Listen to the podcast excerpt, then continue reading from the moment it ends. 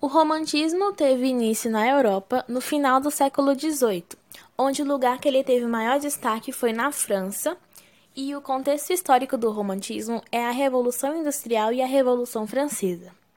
Acontece que no final do século XVIII, na Inglaterra, começou a se constituir a sociedade industrial.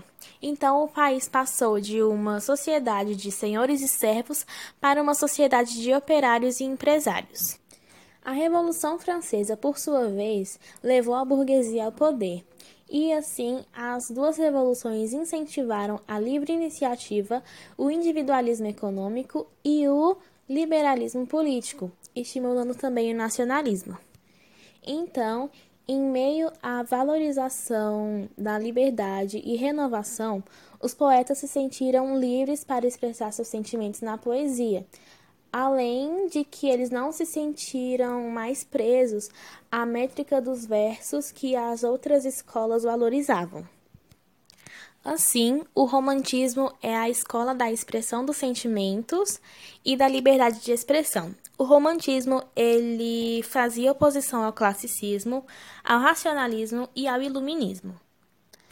As principais características do romantismo são o predomínio da emoção, o subjetivismo, a maior liberdade formal, vocabulário e sintaxe mais brasileiros, gosto pelas redondilhas, valorização da cultura popular, uma natureza mais real que interage com o eu lírico e um sentimentalismo.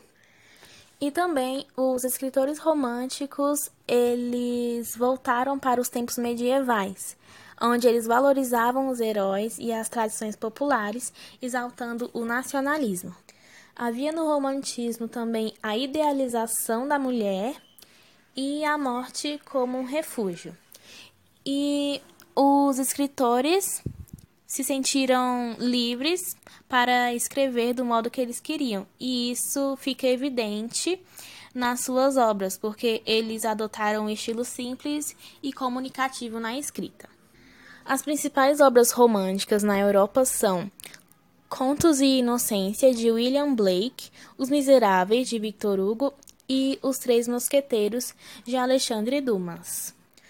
Agora, o romantismo do Brasil, ele teve como contexto histórico a vinda da família real e a independência do Brasil. E a obra que introduziu o romantismo no Brasil foi Suspiros Poéticos e Saudades, as duas obras de Gonçalves de Magalhães. O romantismo no Brasil foi marcado por três gerações. A primeira geração era uma geração nacionalista, indianista e religiosa, e os principais escritores dessa geração foram Gonçalves Dias e Gonçalves de Magalhães.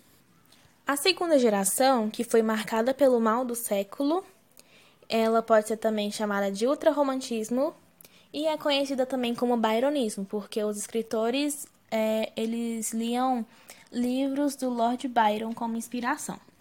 Essa geração apresenta como característica o egocentrismo, pessimismo, satanismo, atração pela morte, saudade da infância e o individualismo. Os principais escritores dessa época, eles tiveram uma morte precoce por causa do estilo de vida que eles levavam. Então eles viviam em bares, eles escreviam em tavernas, isso por causa da influenciados pelo estilo de obras que eles escreviam. Então era fácil eles pegarem uma pneumonia por causa desse estilo de vida.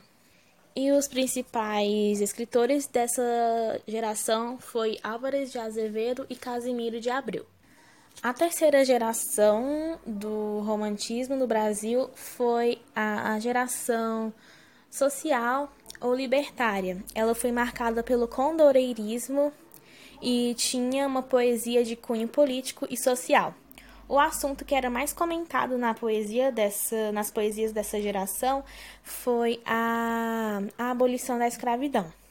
E o poeta de maior expressão nessa geração foi Castro Alves, onde ele foi conhecido como poeta dos escravos e sua obra de destaque foi O Navio Negreiro.